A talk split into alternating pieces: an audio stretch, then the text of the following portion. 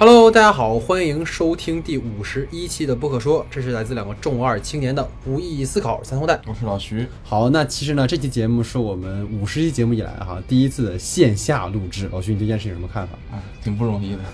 做 了一年半，时隔一年半的这种线下录制，还是挺有纪念意义的。对，因为我之前跟老徐一直我们都是线上，然后他在韩国，然后我在中国的某个地方一起录制，然后第一次他坐在我的旁边，其实特别的不适应，我特别想让他到另一个房间去。还是线上录制的模式哈，对，所以今天还是蛮特别的哈，所以希望之后我们能经常这种线下呃交流的这样的模式吧。然后呢，今天我们要讨论的影片呢，可以说是这个二零二零年疫情下唯一一部超级英雄大片哈。那这便是于本周五上映的《神奇女侠二》。那说起本片的上映呢，就不得不提在本月月初的时候，华纳宣布了一则重磅消息，在十二月三号的时候呢，华纳宣布将会让华纳兄弟所有预定在二零二一年发行的电影同步于院线和流媒体平台 HBO Max 上线，这其中呢就包括《沙丘》《哥斯拉大战金刚》《黑客帝国四》等一批年度热门系列大作哈。那之所以华纳会做出这个决定呢，显然是与在疫情期间仍然坚持让《信条》上院线有关哈。那虽然说诺兰呢在华纳的支持下。坚守住了电影是属于影院的艺术的信条，但这也直接导致呢，该片在北美的票房最终只有不到五千万美元哈，而华纳为此呢也是亏损惨重。在这样的情况之下呢，神奇女侠二选择院线。流媒体同步，其实大家都能够理解哈。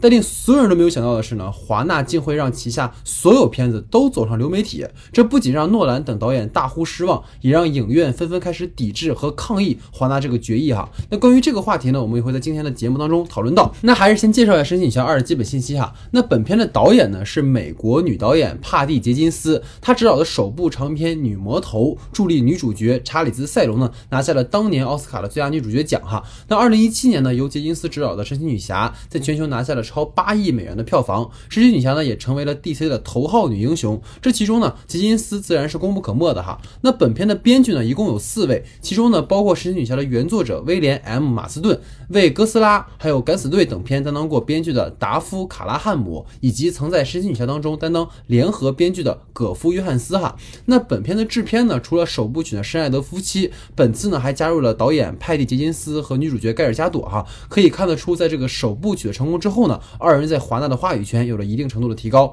那本片的摄影呢是这个马修·杰森，他之前曾为《神奇女侠》和《超能失控》等片担当过摄影指导。那本片的剪辑呢是理查德·皮尔森，他曾为《钢铁侠二》《谍影重重二》担当过剪辑指导哈。那本片的配乐呢，请来了曾在《超扁大战》当中为神奇女侠的战歌《Is She With You》制作的汉斯·季默哈。那今年呢，汉斯虽然说没有跟这个诺兰合作，但还是深度参与了不少华纳的项目。这其中就包括了这个维伦纽瓦的《沙丘》哈。那本片的主演呢，包括首部曲中饰演神奇女侠的盖尔加朵，在第一部中牺牲的由克里斯派恩饰演的史蒂夫呢，也会在本片当中以某种形式回归。那其他首部曲中的演员呢，包括罗宾怀特饰演的安提奥普，还有这个康尼尼尔森饰演的希伯吕颓，在本片当中都有出场哈。那本片中呢，新加入的两位角色豹女和麦克斯，分别是由克里斯汀维格和佩德罗帕斯卡饰演的。那克里斯汀维维格呢，之前一直活跃在周六夜现场的舞台上，这两年呢转战大荧幕哈，出演了包括《百战天虫》《伴娘》等作品。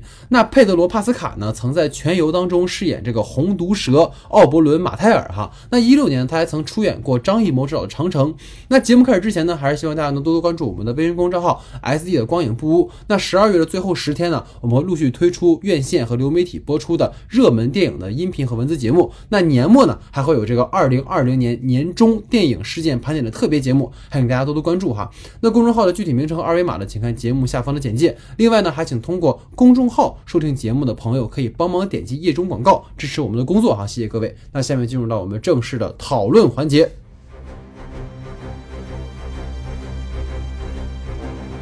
好，那今天呢，我们因为讨论的话题呢，主要是集中《神奇女侠》这个片子内外哈，所以呢，因为是我们两个人录制，也就不再开设每个人单独的这种话题的分享，我们直接就话题来做一个整体的讨论哈。而我们讨论主要分为两个部分，一个是对于文本内聚焦于《神奇女侠》这部电影的具体的内容，然后另一个呢是文本外聚焦于比如说 DC 的发展啊，然后包括说像这个华纳被并购之后，它在接下来的一个流媒体的一个整体走向的一个问题哈。所以我们主要是针对于这两个大方向。所以第一个呢，主要聊聊这个文本内。哈。那这个片子呢，第一个其实想跟老徐去讨论的话题在于说，这个片子里其实建构起了戴安娜与诸多登场的男女角色的一个关系。比如说我们看到这个戴安娜啊，她身为这个宙斯之女，她本已经是这个贵族出身哈。然后包括像我们看到这个豹女和 Max，他们都因为自己的这个私欲膨胀，然后他们这种膨胀最后导致了很多的悲剧的发生。而这些膨胀的私欲其实跟他们的现实困境是有关系的。但我们能够发现这个片子里面呢，戴安娜偏偏要让所有人都跟她一样，做一个无私的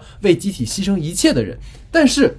我们能够发现，在这个片子里面，其实并不是所有人都跟戴安娜一样是那样的一个好出身的，仿佛在这个片子里面，导演想要告诉我们的是。戴安娜所代表的就是善良，而豹女和 Max 他们追求私欲就是恶。但其实我觉得导演在这个讨论当中，其实是剥离掉了戴安娜她自己身份的这个问题，讨论这件事情。所以不知道老徐是怎么看待这个话题的？其实我觉得有一种错觉，就是看完这个的时候，有一种看了一部真人加长版的那种。迪士尼公主的电影，而且就是从始至终，这个公主就是戴安娜的身份，她没有做出太多的舍弃。其实，嗯，但是教育她的对立面，相当于豹女那个身份，其实就相当于是一个平民想变成一个公主这样的一个身份。对，当然我们可以抛离掉这个超能力这一说。其实虽然说在整部电影里，其实没有展现给我们太多关于超能力的那个部分。就其实你发现它是一个非常明亮而且积极的一个电影，就是不遗余力的去展现那种呃导演对于现时代应该拥有的那种真善美的这种追逐。确实也他，但是。他也用了一种就像类似于童话故事中那种最简单、最浅白、最浅显的那种真善冲突，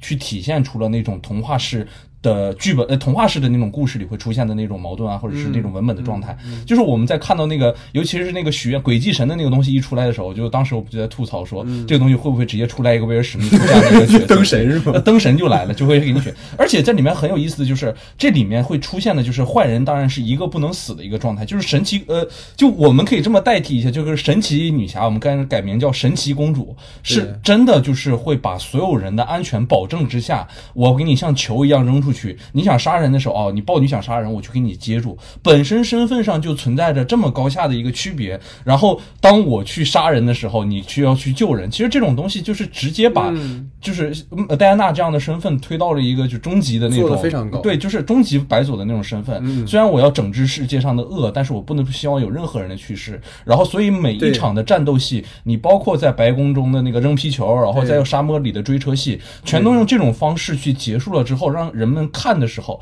不是说我们看的不爽，而是所有人都知道它是什么意思。那整个戏看起来的时候，就是觉得非常的无聊，甚至乏味。而且从这样的抛球时间，包括追车时间的时候，可以看到我们的战斗场面也始终的被时间被延长、被压缩着。而且我们没有获取到真正的想去看到一部超英电影的时候能够获得到的那种呃刺激感，或者是能有那种那种那种比较嗯。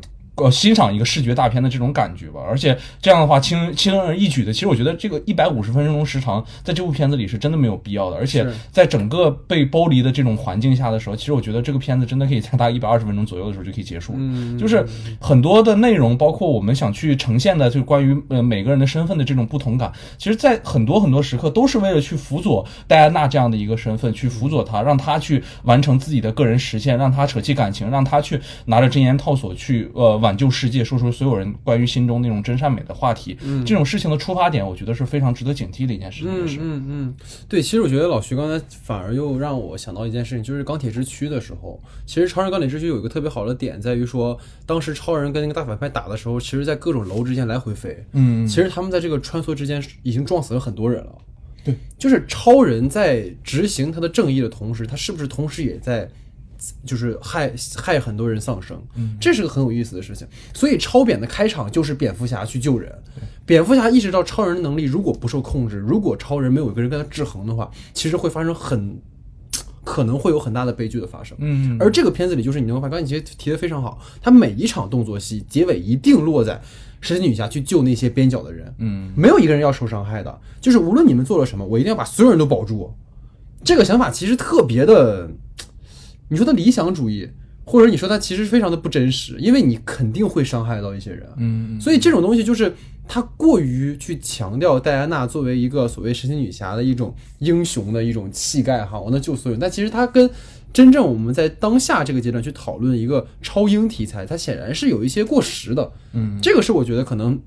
基于刚才你说的这个点吧，我可能想要延伸的。然后再其实回到我这个话题，我觉得就是刚才其实一开始我提到的嘛，就是你能够发现在这个片子里面，其实戴安娜成为了一个好像是当代女性的楷模，而其他的人就是无论你以什么样的形态出现，比如说这个片子里面出现了诸多人，我们可以一个个去分析。比如说，你看 Max，其实他很像一个父亲，他本身也是一个父亲。我觉得导演就是有意在做这件事情，就是说他其实特别像一个什么？我把它称为，如果在一个家庭，他是一个欲望膨胀的一个父权的形象。而这个父亲，他为什么会想要去做这么多可能出格的事情？因为他在生意上非常的失败。他是一个无能的父亲，本质上来讲，所以他必须借助一个所谓这样的一个威尔史密斯式的这样的一个神灯，然后去让自己获得超能力，然后去所谓去帮别人实现愿望也好，帮自己实现愿望愿望也好。但实际上，这个人的本质其实是一个非常悲的一个核，嗯，而他想要借由这样的方式，其实你反而更能共情这个人，对。而戴安娜反而是一个，哎，你为什么要这么做呢？你为什么不追求真善美呢？你你你怎么可以去为了自己的利益去牺牲别人利益呢？但是大姐，拜托。你是宙斯之女，你是什么出身？人家是什么出身？就是你不能用你的这种要求去要求所有人跟你一样。而且，我觉得这个片子很有意思，在于无论是 Max 还是那个 Barbara，就是那个呃豹女那个角色，其实也是一样。如果你对应着 Max，Barbara 其实是一个什么？是一个依托父权去获得力量的一个被动女性。嗯，这个在今天在某些群体的讨论当中，应该是要被唾弃的。你怎么可以依托男人呢？你必须是独立的。所以在这个里面巴布尔就是什么？她变成了一个丑角，戴安娜成为了一个，哎，独立女性应该像我一样，我们一定要去打败男性，我们要跟男性站在对立面，我们一定要去靠自己获得力量，你不能靠男人。但是你不能否认的是，这个世界就是存在像 Barbara 这样，她没有任何出身，她可能确实要依托，无论是男性也好，无论是什么，她要依托某一个权贵阶层，她要某依托所谓的那个石头，我去获得。一些便利或者一些力量，那我是不是就是可悲的存在？我这种存在是不是不应该活着？我觉得这个片子最可怕的一个价值观就是说，好像戴安娜成为了当代女性唯一的一个楷模，而像 Barbara 这样的人，你就活该最后在山顶上，然后一个人发呆。就是你不应该，你不应该这么做呀。但是有几个人是戴安娜？有多少人是 Barbara？我觉得这个是一个特别值得我们去思考的问题，就是当然了，我我认为就是在 Me Too 的整个的发生期，你说女性获得职场的这种呃自主的或者是平等的权利，当然没有问题。但是我们是不是应在这样的一个风潮之下，我们就要去把所有那些可能想要借某种方式上位的人，他们都是垃圾，他们都不应该存在？我觉得这个可能是一个我们要去思考的问题，而不是说你所有人。都是像戴安娜一样的出身，那么所有人都可以去这样生活，那这样的话就不存在我们的讨论了。所以我觉得这个片子其实特别讽刺，就是影片的最后的时候，就是当戴安娜把所有人的那个愿望都收回来的时候，你切了巴巴尔镜头是什么？他一个人怅然若失坐在那个山顶上，之后就没有他的镜头了。巴巴尔之后怎么样了呢？他是不是还会在街头，然后被一个醉汉性侵？还有人关注他吗？没有人关注他了。这就是。在某一种思潮到一定的时候，我们宣扬这个，宣扬那个，你们独立，你们要自主，你们最后要怎么怎么样？但是那些真正弱小的人，能关注到他们吗？他们又该怎么样呢？我觉得这个可能是让我觉得这个片子在价值观的导向上是有一些问题的。我就是，但我觉得可能刚才说的话，我还是想强调，就是我们并不是说啊，我觉得当下这种思潮和运动是错的，但是我们是不是要关注那些？除了强者之外的那些弱者们，嗯，就像花木兰一样，我们是不是除了花木兰有气以外，还有那么多弱的女性？就像花木兰那个电影里面，她的妹妹最后就是跟传统的男男权社会就被妥协成一个，你最后要结婚。但这种人是不是就要被我们唾弃？是不是每个人都要有选择？你你支持，比如说你支持同性恋，那你支持异性恋，这是我们的选择，而不是说今天好像变成我好像。表达一点点可能对于女性的不同意见，或者我表达对同性恋不同意见，你就是坏人。而这个片子恰好在告诉我们，你就是坏人，对你不能这样。但是，难道你争取独立是你的自由？那很多人可能他们没有这个便利，他们是不是不能获得自由？这个其实是我觉得这个片子值得我们去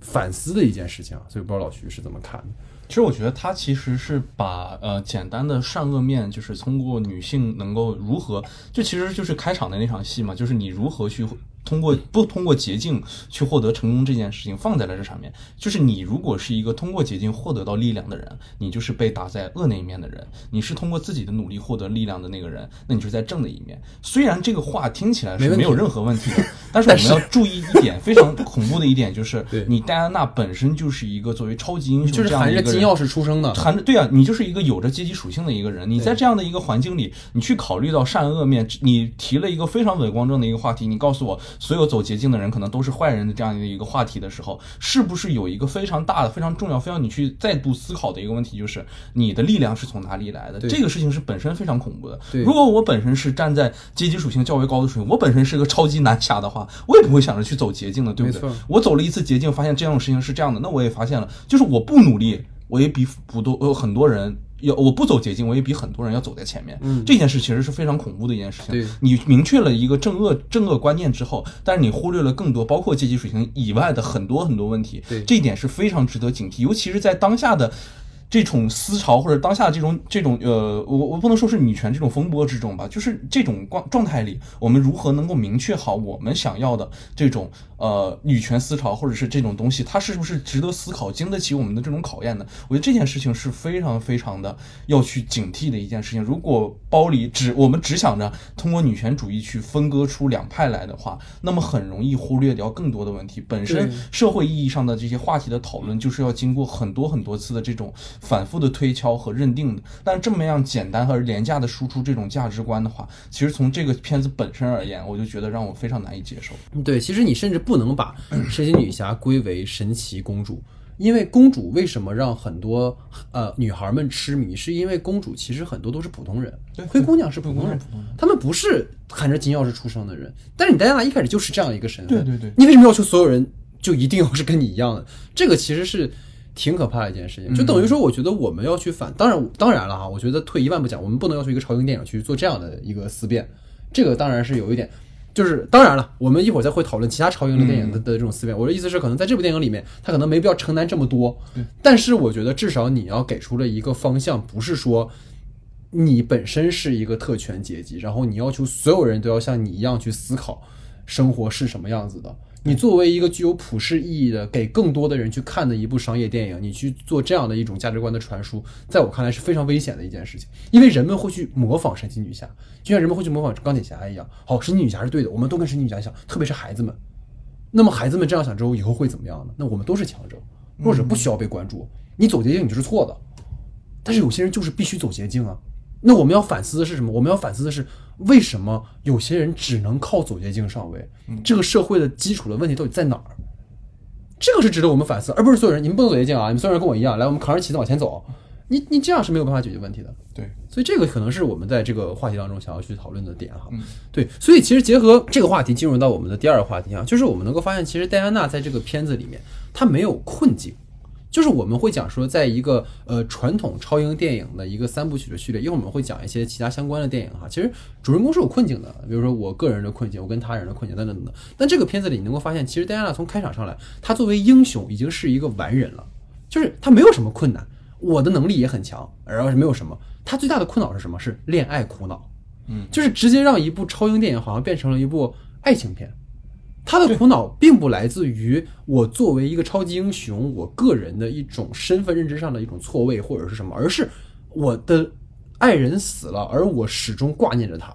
然后这一个问题就直接导致让神奇女侠其实这个片里成为了一个工具人，就是史蒂夫这个角色完全成为了一个一个女性投射下的一个完美男友，就成为了一个我们所谓欲望的一个客体，就是你活过来是为了什么？为了戴安娜，牺牲是什么？为了戴安娜，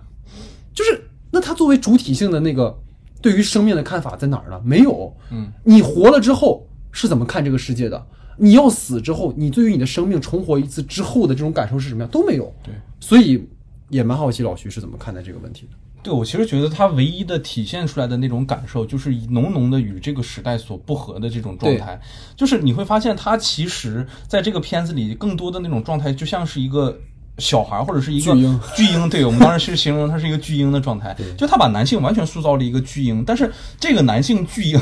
他可能连选衣服也不会，融入这个时代也不会，看着斑马线都不知道该怎么走，然后看到那些车辆啊，看到街上的这些东西的时候，都会展示出浓浓的这种疑惑感。然后我们的戴安娜就像那一个完美的女女妈妈一样，对吧？就像看着弱智一样的，把他带到这种环境里，然后去跟他相处，然后去觉就让带他慢慢的去融入这样的一个世界。而且我觉得他非常有巧，有有不能说巧妙一点，就是很鸡贼的一点。其实它涉及到有一个就是当时他看镜子的一个画面，嗯，就是他本身其实是那个 Steve 第一版的那个画面，但镜子里投射出来的是是那个呃被附身的那个人的状态，就是这个这个画面其实有一点怪诡异的是什么？就是你完全看不出来这个东西到这个他到底是不是戴安娜所想所思的那个人。对因为他其实非常有诡异的一点，就是你发现当他们两个在一起，或者是所有给出的画面的时候，都是 Steve，但是那个东西其实是属于在镜子里，就不是说在镜子里，是在戴安娜眼睛里她的那个状态。对这其实是投射出完全的女性视角下的那种男性的那种状态。男性本身已经不重要了，已经不重要了，你是附身，你或者什么都无所谓。而且更鸡贼的就是，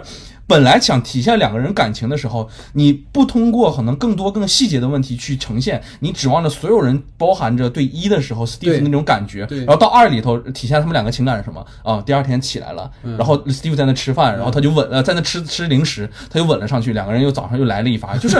唯一能实现两个人感情浓厚的这件事情，就是就是这样一件事儿。对但恰恰是这个巨婴，他是在什么时候？他是在发现这个世界变得糟糕、变得混乱的时候，第一个提出来，向戴安娜提出来，你可以离开我，对没有关系。可以牺牲。完全没有主体意识和个人意识的这样的一个人，甚至在最后一刻，你导演拿他当巨婴，他还拿自己当做一个完全的工具人，告诉你，哦，没有关系，你让我走吧，然后我该我可以死了，我可以我可以上路了，你送都不用送我，你不用 你不用客气，对吧？就直接直接你就可以飞走了，就 OK 了。然后在呃飞上天了之后，然后又想到，哦，我男朋友教教过我如何去在空中飞行，来展现一段就是对于超人那种飞，就是让我完全的接受不了这样的一个。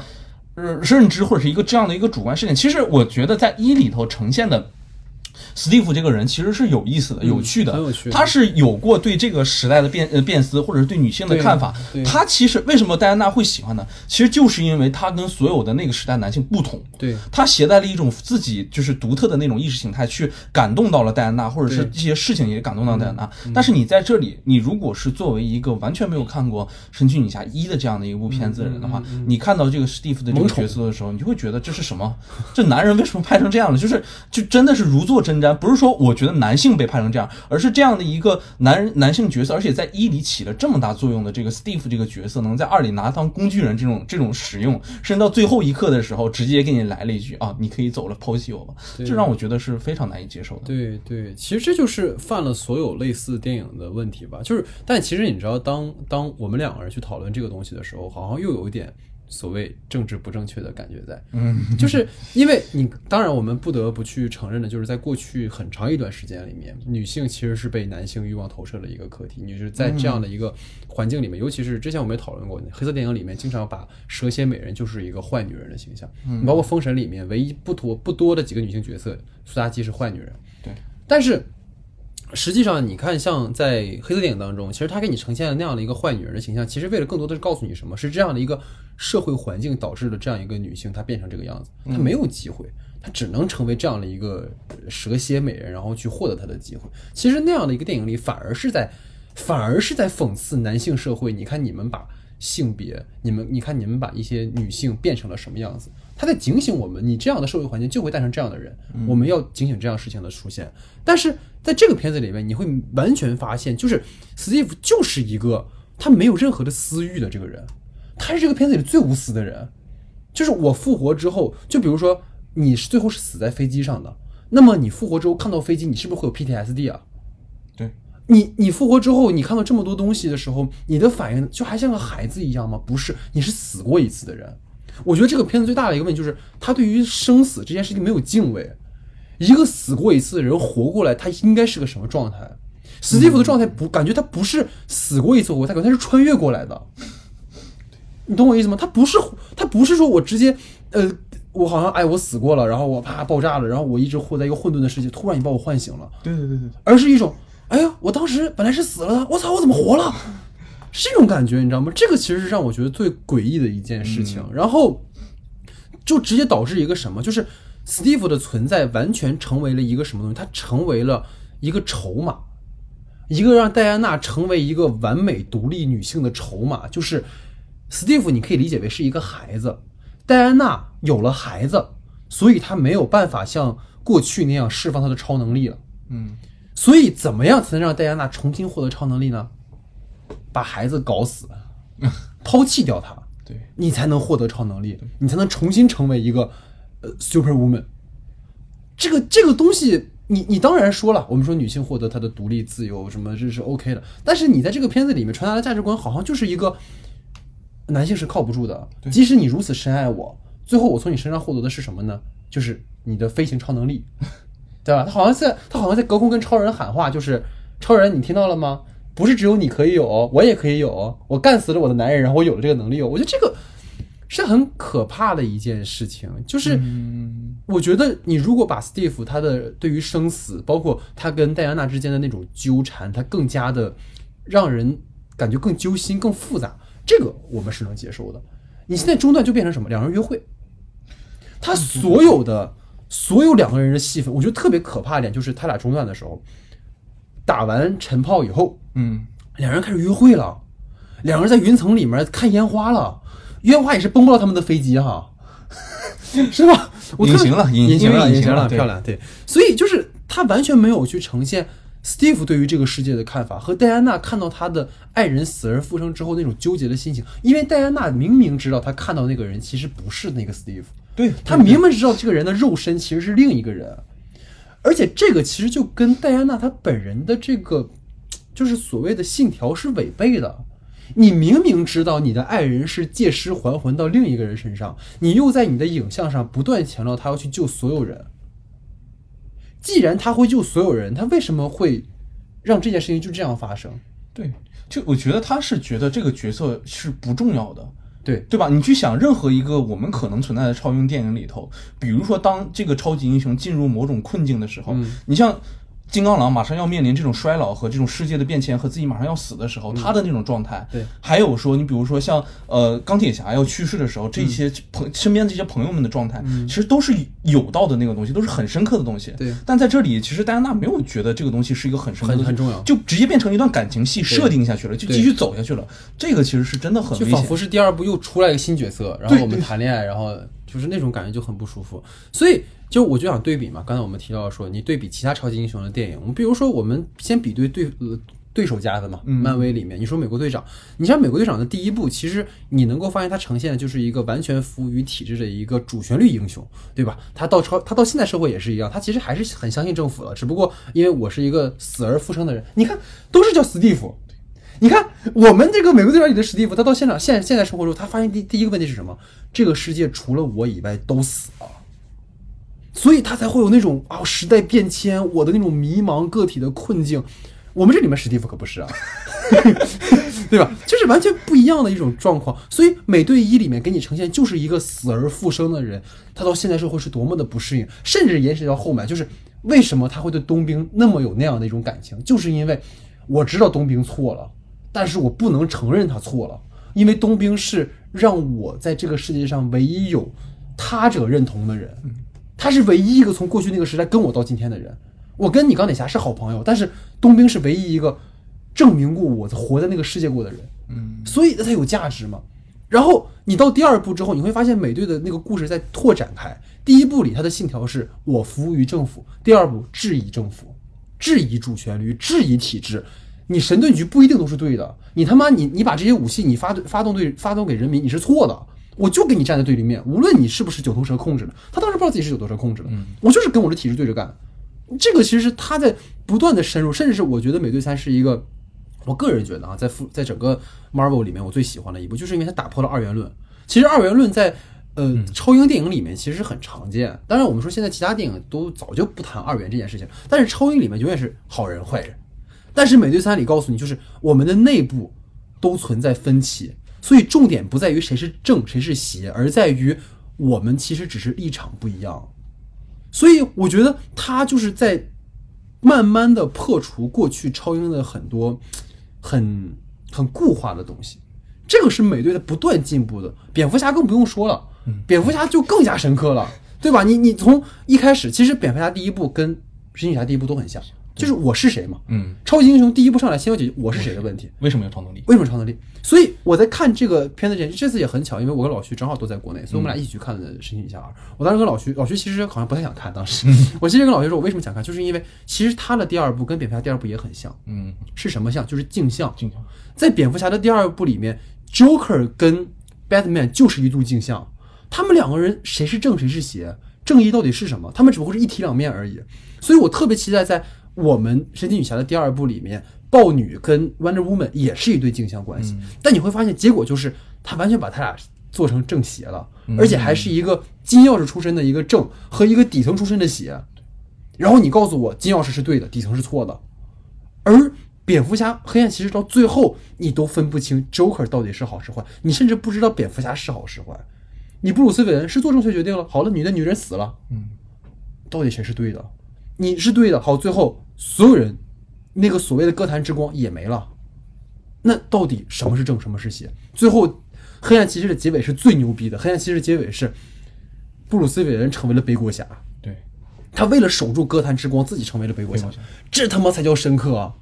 你你神奇女侠二是什么？最后还是一样，最后 Wonder Woman 歘拯救了世界，对，站在世界中心，飞跃宇宙，站在宇宙中心呼唤爱了。陈明老师又出现了，对吧？所以我觉得这个就是他明显有他问题的地方，而这个问题其实我觉得很大程度上来自于哪，就是加朵是这个片子的制片人，就是我要对比的就是大家能不能就是就是在那个 DC 的另一个英雄就是小小丑女，就是一开始小丑女在自杀小队里惊艳亮相的时候，大家都觉我操超惊喜啊。啊，造型啊，身材啊，然后包括整个那个状态啊，但是到猛禽小队之后，你发现为什么这个片子不行了？是因为罗比成为了猛禽小队的制片人，所以你会发现从故事到镜头上倾向都非常明显。你包括 Wonder Woman 也是一样，它整个这个片子里面，戴安娜各种特写，各种慢动作，对升格，我操，就是我哎不行，记住老娘女一号，对，就这种感觉，我觉得就是让我蛮不适应的。所以我觉得老徐还有什么对于这个的？其实就就是你这个对比，这个其实听起来也是很不错的，嗯就是确实是从漫威系列，包括到自己的 DC 系列里，其实都能够发现到一些很有深度的内容，就是去反思超级英雄的这种状态。就是我觉得。刚才我们第第一个话题里曾经说过嘛，说戴安娜就是完全的一个公主状态，就是一个神奇公主。其实我觉得她是把她降维到了一个只有真善美的一个状态。对，就是你没有从这一次的《神奇女侠一九八四》里面获取到任何神奇女侠本身其实是有复杂的状态，对它太正了，就是它不仅从真善美。就是已经发展到极致了，就是他整个的人物都是那种正，他并不是说啊、呃屈从于某一个人的正，而是这个角色，你看我拯救世界，我不杀人，嗯，对吧？我一个人都不杀，好吧？然后当你们反派开始为了我们互相争斗的时候，哎，我我帮反派救人，对吧？然后就是所有的事情全部都在，就是你发现，当一个真善美的这样的一个人发展到一定极限的时候，你手里拿真言套索的时候，就已经变成了一个类似于那种傻白甜一样的角色，对吧？就是你没有任何性格，你也没有任何状态。确实，真善美这样的一个角色，在你构建一个童话故事里是非常容易的一件事情，它太容易形成一个个人状态了。但是在所有的超英电影都已经发展到这么长时间的时候，你还拘泥于这一个环节、这一个问题的话，那就绝对会是你自己出现的一个问题。我觉得这这个不应该，你说加豆的问题，或者是谁的问题也好，但我可能觉得这个片子是所有人看到剧本的人都可能会犯的一个错误。对就没有人会想过这个角色为什么没有复杂性。你已经拍到第二部了，对第一部的时候你已经解决了我是谁的问题，你的第二部在干嘛？对对。第二部给大家拍一个童话故事，那对那就是真的太糟糕了。而且其实第一部反而是复杂的，对，你知道第一步其实是给戴安娜去脱脱唇的环节，嗯你懂吗？就是从她在那个亚马逊的那种乌托邦的世界里面，她认为这个世界只有女性，她认为这个世界追求真善美。然后当 Steve 出现之后，哦，原来这个世界有男人。然后他来到现实世界，他一开始以为是战神的问题，是因为战神让所有人打起来了，但实际上战争很复杂的。他一直哦，人性是复杂，战争是复杂的。他发现哦，一切没有那么简单。第二步啪打回一个傻白甜了。对，就是个傻白甜嘛，你说白了，就是他认为一切都应该像他想的那样去运行，啊、大家都应该是善良的呀，哎，你为什么不善良呢？哎，你为什么？他对你不善良，我用超能力让打到你他。为什么理解不了？就是因为你没有经历过我所经历的事情啊。对，你没有经历过在路边被一个醉汉骚扰，差点被被被强奸的那种事情啊，你怎么可能理解我呢？对吧？我就第二部恰恰应该去呈现的是，对，戴安娜发现原来除了我之前认为的英雄是怎么样的之后，我应该更理解这个现实中有跟我不一样的人存在。对对对，一个超英应该告诉我们的是，这个世界为什么会复杂，是因为每个人人性中都有他复杂的那一面，每个人出身都不一样。你想拯救所有人的前提是什么？你要明确告诉你，这个世界不只有你这一种人。对对，呃最后变成什么了？变成哎，就是这样啊！我哎，我我这个世界都是这样的，那你们不都应该是这样吗？他不能这么去，然后最后去是就是，特别是他跟豹女，我觉得特别讽刺那个戏。嗯，对对，你又想去做一个女性的独立，然后你就啪啪的打自己的脸，我觉得这个是对，就是你对呈现出来了一个导演的心态，就是你到底对于。我觉得女性对女性之间是应该有那种同理心，或者是有包容心的，对吧？如果我们真正的去讲述女权主义的话，对吧？但是你其实发现，无论在国内的这种网络环境里，或者在国，就是这里呈现的这种状态里，其实最先攻击女性的，往往是另一种女、另一个方面的那种女性，而且她们是撕裂的最狠的一批就是先骂女性的，其实不是女性，对是另一批女性。这件事情其实你很恐怖的你为什么穿衣服是这样的？对对对当年去骂雪莉的那些人，是的，会不会有大部分人是女性？就是女性啊，对啊。就是为什么你要用这样的方式去这样做？我觉得这个其实是一个值得我们去思考的问题，而且包括其实我们可能明年会，我我觉得哈可以做一些《进击的巨人》的那个节目，嗯 因为其实我们去年开始做不可说的时候，其实就赶上那个第三季的 Part Two 在放，嗯然后这次其实到了这一季的巨人，其实我为什么会提到这个点，也是因为当他去扩张这个世界的时候，他会把它做得更复杂。在整个前三季《进击的巨人》中，他在告诉我们的是什么？他告诉我们的是艾伦在墙内他们的生活是什么样的。但是到这一季，你会发现他直接给你讲到墙外的故事去了。嗯，他告诉你这个世界其实很大，但是《神奇女侠二》是又回到那个小世界了，对，就是我的世界，我执行正义，而没有让我们看到更复杂的东西。就是一定要把世界变成亚马逊，变成亚马逊，对，全世界都是亚马逊，全世界变成真善美的亚马逊。对，所以这个其实也是他的问题所在哈。嗯，好，那其实呢，前两个话题之后呢，可以进入到我们的第三个话题哈，就是这个片子，其实刚才我们也提到过哈，它在整个这个制作上的预算其实给的很足，嗯，然后很多大场面都升级了，包括它最后有暴动的那种场景啊什么的，其实你能发现这个调度其实非常的丰富哈，但是能够发现从这个摄影到调度再到动作戏，本片都显得非常的糙，包括开场那个奥运会竞技啊，就给我一种很强的感觉，就是可能是因为今年没看到冬奥，你知道吧？奥运会，奥运会，奥运会啊，不对对，东京奥运会嘛，对对，东京奥运会。所以就是让我们在这个片子里来补偿一下我们对于没看到东京奥运会的这种损失，你知道吧？所以就是也包括结尾的时候，戴安娜跟豹女的决斗，最后是靠什么赢的呢？是靠把她触电而死的。我也是不明白为什么她的那身衣服不触电，然后人家那就触电了，你知道吗？就是这个也是很神奇的哈。所以想问问老徐对于他整个这个戏的一个看法。其实我是觉得啊，就整整个片子我们看下来的时候，我说我们在第一次聊的时候就说了，其实除了它的就是利益和文本上的问题之外，其实就是视听语言本身也出了非常大的一个问题。嗯就是你可以看到，我觉得其一，当然我们先聊聊关于就是镜头的问题吧。就是我觉得他很刻意的再去想到怎么去把八零年代呈现出来这件事情上，就是很离奇。就是他用了一些一堆可能很棒的那种长镜头的调度，比如说从那种穿健美裤的女女的女的人的身后这样勾下去，然后拍出整个就八零年的那个那个时代的那种状态。而且其实它本身的运镜运镜的时候，很多的时候就出现了那种你看到比较混乱的那种场面，就是调度其实稍有一些混乱。嗯，而且还有一个事情就是，当他和 Steve 见面的时候，用了一个非常八十年代的一个镜头，三百六十度旋转的这种镜头，让你看到了是你？对，就是你看到之后就觉得哇，无比的这种尴尬，然后和那种让你觉得非常不适的那种感觉出来，就是没有想到他真的把它真拍成了一个公主戏嘛，我没有说嘛，就是那种公主的状态，就是环绕着你们两个人，公主和王子，然后拍摄的这样的一个镜头，然后包括那种就是。呃，两个人在飞机中就是穿，就是简单的浪漫嘛，最简单或者单纯的那种浪漫，穿到整个烟花里头，然后去打开的这种场面，就是这些场面能给你提供出来的，并不是一种能让你觉得那种浪漫，而是这种最浅层的一些东西。对，就是让你觉得哦，有场面嘛，其实场面也不是很好，调度也做的不是很完美，但是你用这些场景能够体现出两个人那种比较深厚的感情，或者是两个人一起做的很浪漫的那种状态嘛，就是让你仿佛感觉到了一种做作的那种状行为。对，然后还有一个就是。两个人就是在拯救世界的时候，两个人所诀别的时候，两个人其实给到了一个那种反反打的那种镜头，去看向整个戴安娜走出来那个世界，然后再到正打的时候，到范安娜的时候，你发现有个特别拉拉远的那样的一个镜头，直接纵身出来，然后就直接飞到天上去了。就我觉得其实很多镜头可以，嗯，倒不是说人家拍的不好，就是觉得很多镜头其实可以更有更多有张力的一种表现形式。对就有的时候太过于注意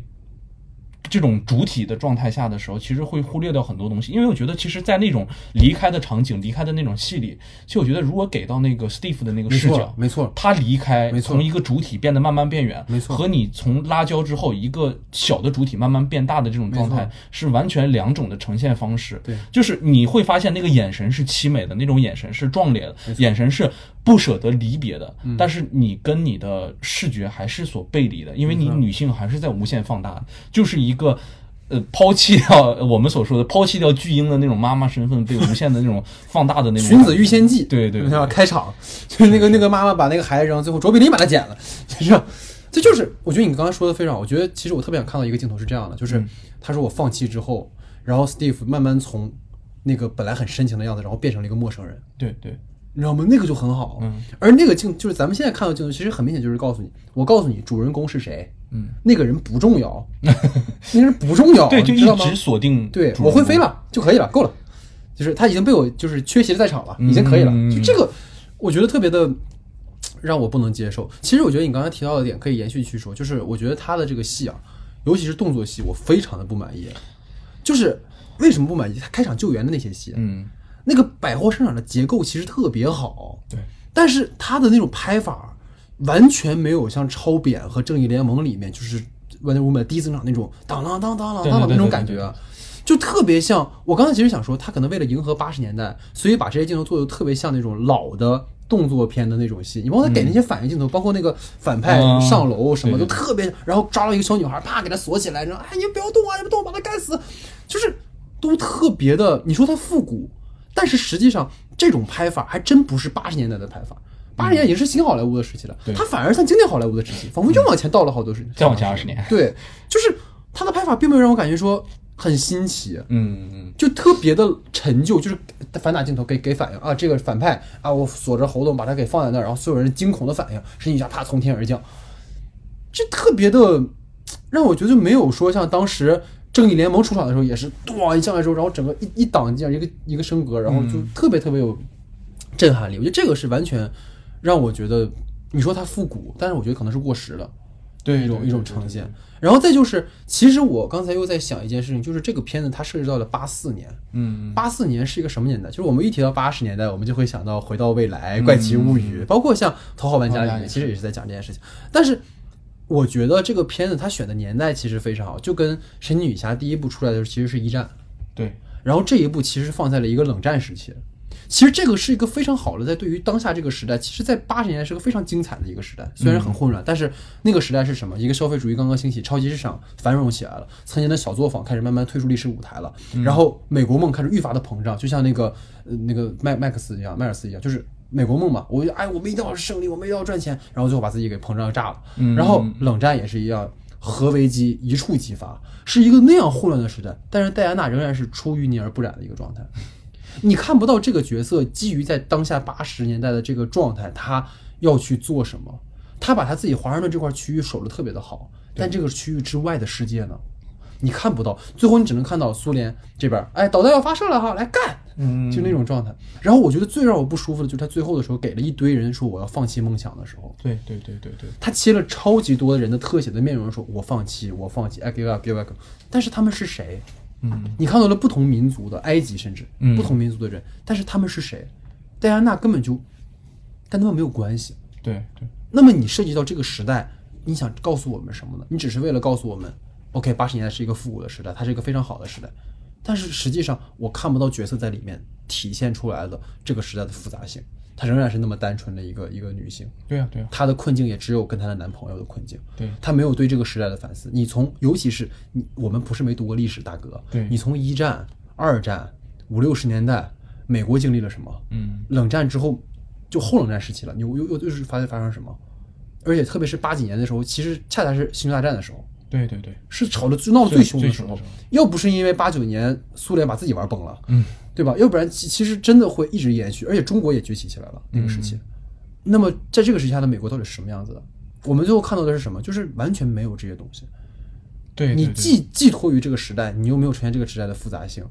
这个是我我个人觉得有一点让我很遗憾的地方，就是包括甚至到它整个制作上来讲，其实都有这个问题，嗯。一切都成为了背景板，对，就是呃努力的去给你展现一个八四年的这种，就是可以在影棚里拍都可以的没错这种感觉，就是它只是给我们展现了一个影棚，对，但是没有展现关于那个时代更多的关于有内核的东西。对。当然可能我们接下来后面还有讨论，可能关于那里面强调的那种嗯意识形态啊，或者是什么样的一个冲突，但是都是浅浅的一着就结束了你看，包括他刚开场的时候去展现那个 Max 的那个出场的时候，嗯是通过就是呃。通过一个就是他去说一个黑色石油，就是保保护呃各种各样的一些东西，对黑金啊、去采金啊这些东西，然后包括可能街上的消费主义横行的那种状态。对，这些东西都是非常非常简单所，就是表面的一层，你后面没有提，对，和你的任何东西都不相干。没错。包括你所说的，就是呃 Max 这个角色去通过什么样的一个方式去获得了这种石油公司的这种架构，然后他要去做什么，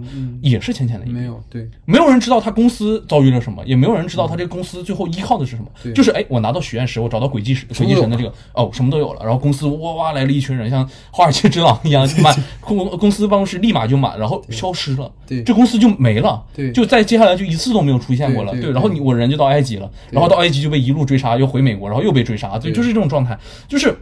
你可以发现，就是在整个我们的这个故事的塑造里头，就是无论从它的制作，包括镜头语言，包括到我们想看到的那些东西，它完全没有给我们呈现出来，而且呈现的都是那种非常单一化、扁平化的东西出来。嗯，这件事是非常非常遗憾的。对对，所以这个其实也是我们对这个片子可能不那么满足的地方。其实我们就喷了这么长时间，好像这是一部很烂的电影。对对对，然后包括其实可能我们刚才讨论到了很多点，也是大家一直在抨击这个片子的一些原因哈。然后包括我们当时看完电影之后，旁边就有人就是 就就就感觉那个痰已经呼之欲出了，你知道吗？但是实际上，可能我们当时看完之后，其实很默契的，就是对视了一下，其实就是觉得这个片子还有它。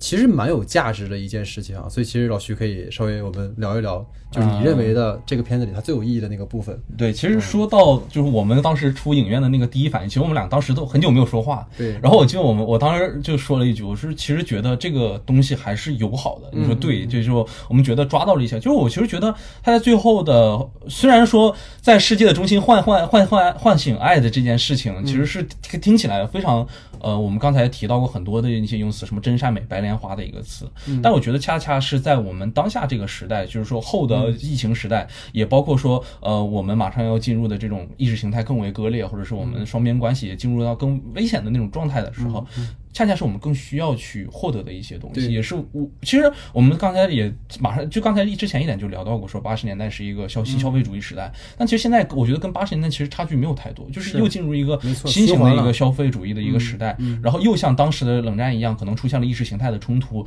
包括又带来了一个疫情去放大这些所有的问题。其实我觉得他在里面导演的用意是好的。有一些用意当然是好的了，就是他在呃警醒我们每一个人，就是在我们无限的去探索我们欲望的边界的时候，其实这个欲望的边界就是由消费主义所能形成的。没错就我们每个人去追逐这些利益的最大化，去追逐这些东西的时候，是不是有一些东西被我们所遗忘了，对被我们所抛弃了对？我们当我们每个人都裹挟着向外扩的这种内核的时候，是不是有那么一瞬间的时候，要回到自己去想一想，我们的彼此外扩是不是就会形成更多的冲突？这种东西会从一个个体。扩散到整个共同体，甚至扩散到整个意识形态之间的一个冲突。对如果我们都不去幻想着那种，嗯、虽然真善美这个东西我们听起来很可笑，对吧？但是我们如果每个人都不去想到这样一件事情的话，这件事情在当下来讲是不是非常危险的一件事情？就虽然说这个片子有很多很多的问题，而且我们讨论的这一部分其实也不是说它影片给我们呈所呈现出来的内容，这完全是我觉得它有在想给我们科普的这样的一个利益的过程。但是我其实觉得这一部分的呃内容吧，是我非常呃觉得珍贵的一件事情。对对，就等于说很多人觉得最后没有大决战是很可惜的，因为我们都期待超英的结尾应该是哐哐干。对对吧？但是它其实结尾给了我们一个好像是口遁式的那种说教意味的，让所有人最后放弃了他们的呃所谓的希呃愿望。嗯但实际上呢，最后在其实，在隔空跟观众们去喊话。其实《神奇女侠二》立项应该肯定是比疫情早的，包括他拍也肯定是比疫情早的。对对对对对。但是它其实恰恰应和了我们这个时代，就像我们之前也聊过很多片，都都有这个原因，就是嗯它其实不是这个时候拍的。你包括像那个京都，他拍的时候肯定也没有当时发生那些事儿，对对对但是实际上它恰恰跟我们当下其实是很有强烈的关联性的。你包括就是说，我们就吐槽嘛，说这个 Max 长得很像川普，对吧？对对对对对就是你说川普不就是这样的吗？他为了他自己的这所谓的呃国家机器的运转，为了他的这种建设，OK，我甚至可以说啊，老娘老老子得疫情了，两天之后老子康复了，所有人不用戴口罩，所有人都就就出去就完事儿了，嗯导致结果是美国疫情越来越严重。嗯，就是你有太多太多的事情，其实是如果你一味的去膨胀自己的这样的野心，其实会带来很多很多的悲剧。对我们应该意识到这件事情。但是我觉得啊，就当时我们看完之后，我确实会觉得他这个做的其实还蛮有意思的。嗯他最后其实通过他的说话，其实在呼唤我们回到那个宇宙中心呼唤爱的那个价值。但是我觉得颇为可惜的就是这个片子里面其实没有一个能够让我们认同这个价值观的人。对对对，这个其实是我觉得蛮可惜的地方，就是你看到了这个东西，我觉得如果他做的好的应该是什么，你知道吗？就是我们当时也讨论，他真正牛逼的点应该是，比如说最后 Max 他放弃了自己的这个许愿石的这个这个愿望，然后但是他因为用了实验室，他的身体的健康在被消耗，嗯最后的结局是什么？是 Max 跟他的儿子最后在那个草坪上见面的时候，不是两个人拥抱相拥而泣，而是一个全景，Max 跑过来，跑到一半，啪死了。嗯这才是要呈现的东西。就是他儿子站在一边傻了，我操，我爸死了，为什么你会死？就是因为你的这种没有任何约束的、没有任何限制的欲望的无限膨胀导致的恶果，对对对你甚至会影响到下一代，对对，在你面前在你面前看到你变成这样的一个状况。嗯美国不就是这样吗？对，川川川老爷一顿搓粥，你看现在美国是什么样的？对对对，而且其实你你说最后的这个，我就可以再扩展一下，就是你最后那个课题，就是鬼祭神这样一个人，他从来没有出现过。没错，你出现了一个这么样的人，或者是你动用了全民之力去对抗他的时候，嗯他毕竟是毁灭文明的一个人，他没脾气的嘛，你看不到，对吧？你看不到他的任何的这种状态，或者他能给你外化出来任何东西出来。你觉得我们一直在对抗、对抗、对抗、对抗，你说这个东西毁灭文明有多恐怖？没有后果，没有人看到过。对，没有威胁，你就发现啊，所有人说我放弃了之后，这个世界就好了，对，就结束了，就一切都一切都恢复正常，大团。圆了。就是你在最后的时候，导演你连反派都舍不得杀，对对，真的就是一个人不死在这个片子里。都好了，都好了啊！对啊。只有人死，史蒂夫死了。啊，被抛弃了嘛，你该你该死，对对对，早该死了。对，男男人嘛，对对对，所以这个我觉得是他其实挺没意思的一件事情。就是我说了嘛，等于说你你一个非常富有的人，嗯，你你跟所有人说你们要放弃你们的财富，你一个天赋异禀的人跟所有人讲，哎，你们你们不用这样，你们就靠自己的努力嘛。这种喊话很空的呀。对，对吧？你你没法，你比如说，我就是想说，我们聊寄生虫，你说你让陈社长一家啊对着那个基宇一家说，哎，你们不用这么拼，嗯，你们就好好努力就行了，你们总会有一天成功的。画饼的吗？在那儿？对啊，所以呃基宇他们一家的时候也会说，就是如果有钱，我也会像他们一样那么善良，我们不是有钱但是善良，而是有钱所以善良。所以善良。我们没有钱，我们怎么善良？对啊，对啊，对啊，对吧？就是，就是嗯，所以我们确实是能从这部分感觉到他们是这样的一个。对我觉得很很吊诡，就是你一方面觉得嗯，他是有很珍贵的表达的，但是放在这个片子里又特别的别扭。嗯，嗯，我觉得就是这种这种状态，你反而不如让戴安娜变成一个凡人，她就变成了一个凡人了。对，他最后我就是变成凡人了，而不是最后我我这么一套闹完之后，哎，我该干嘛干嘛，该飞飞，该艳遇艳遇，嗯，该过圣诞节过圣诞节。对嗯，那你代价在哪儿呢？你一切行为代，就像疫情是有代价的。对，我觉得就是可能聊得有点偏啊，但其实就是这件事，你你放在今天好像。当然，各个地方还在发生很多很多的事情，但是好像我们没有看到那个之后的代价，那些东西被抹掉了。但是它被抹掉了，不意味着它们不存在，要去警醒这件事情的。这个片子也是一样，最后闹得那么都那么凶了，然后最后所谓一个还愿，所有人都没事儿了，这不可怕吗？对，那些死掉的人呢？就比如说那个男人说我要我要让他死，他死了又活过来，那么这件事情对他有没有创伤？对啊，对啊，我得了新冠，我活了之后，我有没有创伤？有人在乎这些创伤吗？没有啊。对，其实这个是一个很根本的问题，就是你如果我们还愿了，它是回到以前的世界了吗？没错，还是回到了一个真善美的世界了呢？对啊，这是一个很大的问题。其实是一个新世界啊。对你回到那如果是一个新世界的话，这个新世界的规则是什么样的？没错对不对？你不要告诉我，呃，《神奇女侠三》要去拍这个新世界，那我真的有点接受不了了。对，就我觉得，就是你去如何塑造这个世界和这个世界的规则是非常非常重要的一件事情。没错没错如果你许愿是有代价的。还愿就没代价了吗还愿之后你进入新世界还是真善，这还是原来的世界？这又是一个问题。如果你回到原来的世界，那我们去再做这件事情的时候，又会做这样同样的选择，对这对不对？那鬼祭神没有脾气的吗？对啊，就我他妈你他妈是要这么玩我也可以，那么玩我也可以，老老子才是神呐！对啊，我是神啊！我就你我我都附身到你身上了，然后我居然没有出现一次我的这种外化，这让我觉得很不理解。其实很嗯很奇怪的，我觉得这个也是值得我们去思考的事情啊。嗯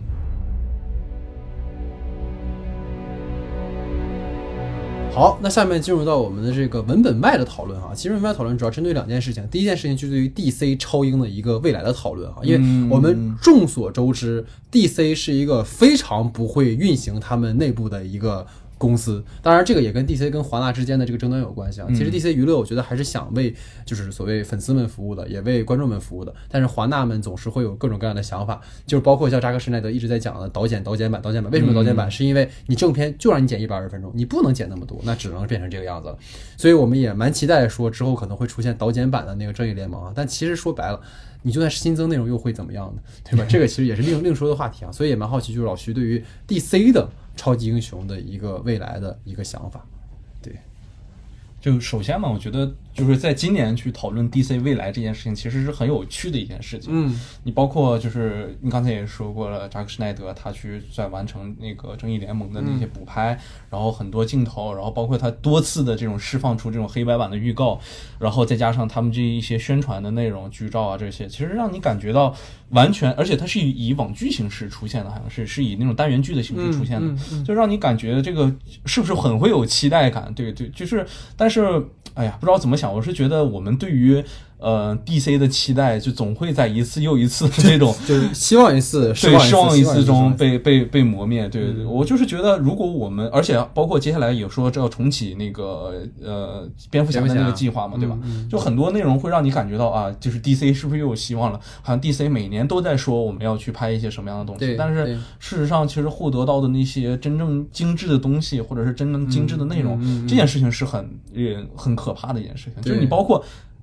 聊就就不用聊隔壁了吧，对吧？你看隔壁人家漫威他家就是已经做到了一个什么样的一个程度，对吧？就是确实说你们的艺术性或者是有状呃你们的过去是非常辉煌的，对，但是现在讨论的一件事情，其实是你的未来，未来。就是我们的未来应该去如何去梳理和处理。其实就是我在想今天的这样一个话，呃，今天看到一九八四的时候，也让我回去查了一下关于里面出现的这些原型人物的问题。嗯其实豹女本身是一个亚当，就是她是在那个亚亚马逊的一个女战士，然后她其实是抱着一定的想获得能力的目的去接近了戴安娜。然后包括这里面出现那个 Max 的这个老板，他其实在原著漫画里也是一个非常有特别的能力的一个人，也是他是真正的那种超能力、钞票的超的一个人，并不是依对托那个呃，对，并不是依托鬼祭神，就鬼祭神在这里完全是没有的一个状态，就是 DC 原著里是没有，原神里根本没有鬼祭神这样一个人。然后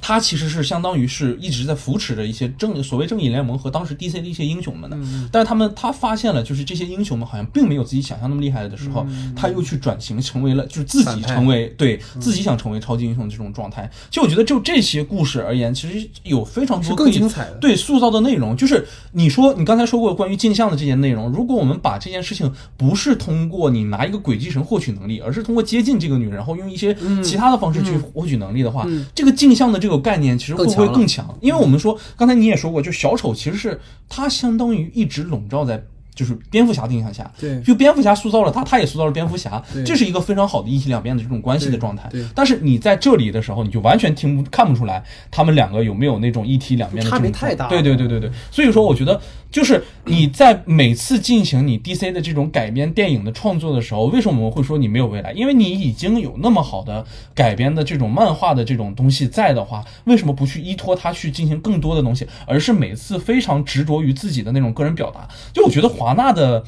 顶呃华纳的这些我可能高层们对他们到底是怎么去看待超英电影这样一件事情的，对吧？嗯就是那种更开放、更包容的那种心态，是不是？不会给到那种就是更具有个人主义色彩的那些导演们身嗯上，对吧？就是你你压制着呃扎克施奈德去做正义联盟，做得出一团糟的那种东西出来，嗯但是你到了神奇女侠上面，你给这个导演居然无限的放权，拍出来这么样的一个东西，没错没错你们高层到底在经历什么？这也是很有趣的一个问题。这其实值得我们去反思吧。其实包括你看这次他重启的蝙蝠侠，虽然很多人都蛮期待，包括是帕丁森去主演的嘛，好像是很期待一件事情。但是我说真的，我觉得诺兰真的把蝙蝠侠已经拍尽了。其实你看整个在 DC 拍这个蝙蝠侠系列的两个巅峰，一个是当年蒂姆·波顿拍的。啊，对吧？Michael Keaton 那个那个时候的那个蝙蝠侠，他可以说是个漫画式的啊，是一个所谓嗯，我们讲很夸张式的那种那种表现的形式。对对对对对然后到这一部诺兰，他变成了一个很写实的、很现实题材的这样的一个蝙蝠侠的一个形态，甚至跟当下有很多关联性。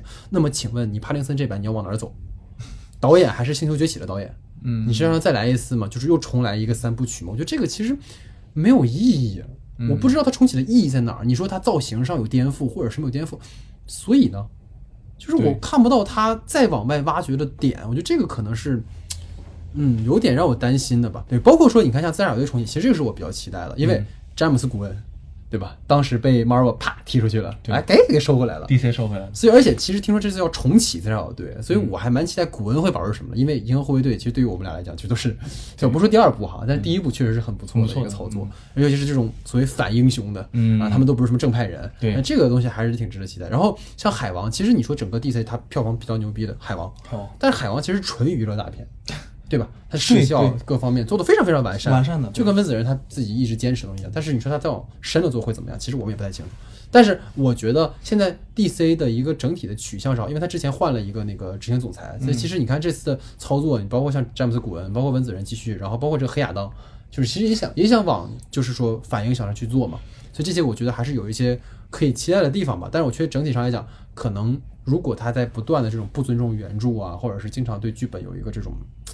可能改写，其实可能确实是没有什么特别好的一个前景吧。但是还是期待的，毕竟我们其实我觉得昨看完之后，我虽然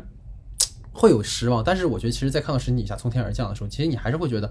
啊，这就是电影的魅力嘛。嗯，其实你还是呃很希望在电影院上看到说这种啊，对天神降临 IMAX 这种感觉，但是可能确实也是我们会有更多的需需求吧，会有更多的希望要求。对，所以其实在这个话题之后呢，我们延伸到另一个可以简单讨论的话，就是对于这个华纳出品电影上线流媒体这件事情。嗯其实这个我觉得今年很有意思啊，就是我们的不可说其实开始去加更节目，就是从今年的呃大年三十儿之后，我们开始做那个舅妈那期节目开始聊起的，然后直到今天，其实我们在后半期其实做了非常非常多的节目，我们一周大概呃一个月能更四期。嗯，那其实我们在开始讨论就是在讨论流媒体这件事情，然后到今天其实又又回到了这件事情，而且你会发现当时好像只是一个个别现象，嗯，好像只是欢喜啊跟这个自己的一个个别现象，但今天你好像发现它扩展到了整个行业，甚至在美国，你真的想不到美国今天居然会变成这样的一个一个局势。嗯在我们所谓传统六大基础之上，然后咱且不说迪士尼把那个 福斯收了，然后网飞又是这么强强势汹汹的这种感觉，所以也蛮好奇老徐对于说整个华纳接下来的这个战略，包括对于整个嗯未来流媒体和院线的格局，甚至是北美全世界的这样的一个电影的发展，会不会有一个什么看法？对，首先其实呃，我们讲那个 AT&T 这个公司收购了那个华纳，这个本身是、其实就是一场。就是关于流量收割的一个东西，吧对吧？就是只不过它的本体可能是一场通讯公司，它可能涉及到的是最核心的那种流量的业务。但是其实跟当时呃徐峥把这个这个这个囧妈卖给那个字节跳动其实是一样的，因为字节跳动也希望在那个过年的时候收割一波流量，而且其实很对啊，对吧？你想想，是那个。神奇女侠上映的时间是什么？十二月二十五号，那对就是西方人的春节啊，圣诞节对吧？就是我也大大家在面对资本这件事情上，其实想法是出奇的一致。没错既然我们要逐利，那好，那我就直接去做一些更逐利的事情出来，对吧？我那有你有你有这么好的内容，你有这么好的东西，就是说白了，它不叫电影，它就是你有一个这么好的商品。对我能资本拿这个商品去获得更多的利的话，那我为什么不卖？对，他们人都会这么想嘛，对吧？你你不管是哎这件事情上，还东方还真是超前了，对吧？就是徐峥作为一个合格的商人，可能在这个之前就已经把在美国之前就把这件事儿给实现了。可能以前大家都觉得啊，影院是不可以被背叛的，然后资本是永远不可以进入太过多的介入到电影市场的。但是你现在发现，什么资本不资本，这遇到极端环境下的时候，该卖就是卖。对对吧？因为现在美国的状态也是，你嗯，电影院可能有更多的限流政策，或者是包括人们可能不太喜欢去电影院，没错这种事情导致的大家可能在家看电影的人比较多。那我有一件最合格的商品，我卖给这些在家看电影的人的话，对于我来讲其实是非常好的一件事情。但是接下来所波及到的一个非常重要的。大事情就是，我们接下来可能明年的所有的片子，他们都可能选择在流媒体线上放映了。我觉得这件事情其可能是让好莱坞的很多人，或者是好莱坞的很多电影人们所不耻的一件事情。就 就是你你完全抛弃了电影院，嗯，而且电影院的人，你看到我们当时在酒吧的时候，电影院有多少人去呃砸自己的那些打酒吧的人形立牌，包括这些行为的，其实都是非常符合那个状态的，就符合电影人们电影院人们的想法，因为你把我们饭碗砸了，嗯，对吧？而且就虽然我们这么骂华纳，说华纳又又呃无耻的改编，或者是又瞎瞎瞎瞎操作这种状态，但是其实更多的时候是。你华纳拍出来的东西反而是能反哺到影院的。对影院有这么多的人需要就业，在经历了这么艰难的时期，你抛弃了他们，这件事情是所不能理解和可能很多电影人们所不能呃容忍的一件事情嘛，对吧？就是。对于那些纯正的电影院党们来说，究竟这个世界会往哪个方向去走？就这件事情真的很说不清楚。对，所以其实它更多的是个道义上的事儿，对，你知道吗？它其实就是我们都说电影它本质属性就是商品，嗯商品就是逐利的。嗯，你包括这些 AT 它并购，它为什么要并购华纳？难道是因为情怀吗？对，是因为不喜欢吗？杨杨丽，对吧？它它不是这样一件事情，它其实就是追逐资本，我追求我的利益最大化。嗯，那我们今天去唱衰，我比如说，或者是我们在惊恐这件事情的发生，好像电影作为一门影院的艺术开始走向崩坏，或者是怎么样？但是首先电影要生存，对，这个事情，我觉得是很多在去可能呃所谓纠结呀、或者在讨论这件事情的时候，好像是哎，电影作为一门影院艺术，我们不能把它毁掉，我们要守住影院最后的尊严，或者怎么怎么样。但是在疫情之下的环境，我们要考虑第一件事是活着，嗯先别给我谈风骨，嗯先活着。如果就像信条一样，是我坚持让你放影院去放了，诺兰很开心，但是我赔了，我赔了之后会不会影响我下一个项目？我公司那么多人等着吃饭呢，那这个事情你是不是也要考虑到这里面去？所以可能过去我会很也很理想主义，我觉得电影就是影院的艺术嘛。如果电影到流媒体上，它可能就破坏了这种所谓电影的呃美感，或者是它破坏了很多东西，可能很多东西在改变。但是这就是今天的一种发展的阵痛。我们永远强调本体焦虑的问题，我们每一个时代都有本体焦虑的问题。我们从胶片到数字你也焦虑，从无声到有声你也焦虑，什么你都在焦虑。但是它不都是为了让这门艺术更好的发展吗？嗯，我觉得我特别讨厌那些唱，就是当然了，你作为理论界，你去讨论电影已死，你有各种各样的理论的一个基础，但是你在所有理论基础的一个根本核心是，电影从诞生之初，从路米埃尔兄弟发明电影的时候，他就是为了挣钱。对，我们当然要讨论艺术了，但是艺术的前提是我先活着。嗯你不要告诉我说，我操，我跟你谈艺术，这些电影《沙丘》一定是影院的电影啊，一定是 IMAX 啊，你放在流媒体上看，你不是毁了这部电影吗？好，那么我请问你，明年美国疫情越来越严重，好，《沙丘》我不放了，我就等影院放，就等影院放，没人看，我牛伦维瓦都没有钱再拍下一部电影了。嗯好了，导演没了，你在谈什么？没有什么可谈的了。